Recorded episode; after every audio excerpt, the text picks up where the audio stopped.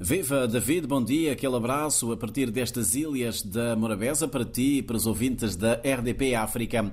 Temos tido algum sol nos últimos dias, muito calor, a afluência às praias tem sido muita, as pessoas estão a aproveitar o que resta deste verão, embora David haja quem diga que em Cabo Verde não faz sentido a falar-se muito das estações do ano, uma vez que a temperatura apresenta-se bastante moderada ao longo do ano A temperatura máxima à beira sempre dos 30 eh, graus. Também hoje não deverá ultrapassar esta marca. Nesta altura, os termómetros indicam 26 graus Celsius em todo o país.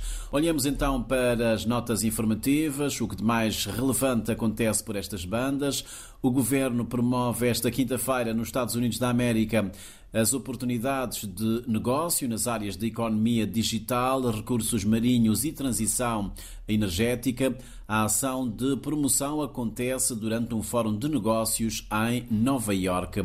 O provedor da Justiça inicia a partir de hoje uma visita de dois dias à ilha de São Vicente para dar seguimento às recomendações feitas em 2022 quanto à cadeia central e contactos com agentes sociais.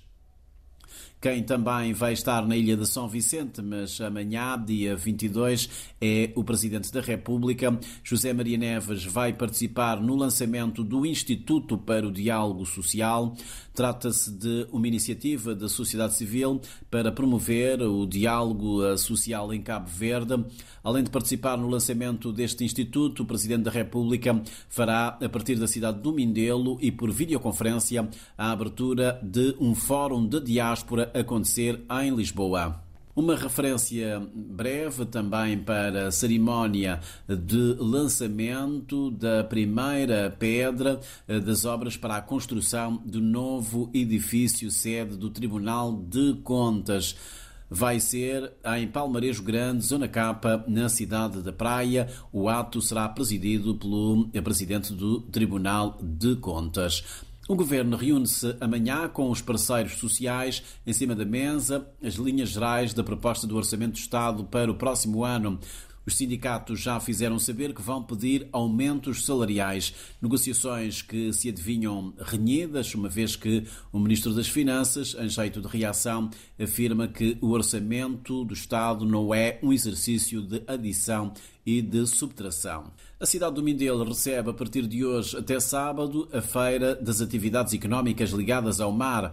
Paralelamente à Expo Mar, decorrerá uma conferência sobre empresarialização eh, promovida pela Câmara de Comércio do Barlavento, cujo tema será a importância estratégica do mar para Cabo Verde.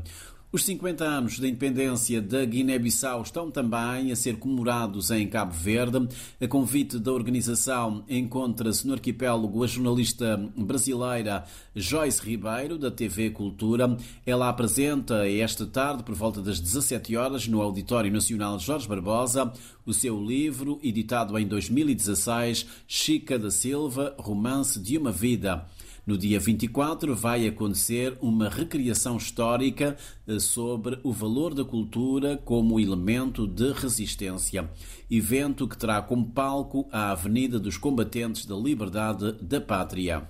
David, termino esta minha entrada lembrando que amanhã, sexta-feira, a seleção feminina de futebol defronta no Estádio Nacional, na cidade da Praia, a sua congênere da Libéria. Trata-se da primeira mão para a qualificação para o Campeonato Africano das Nações CAN 2024.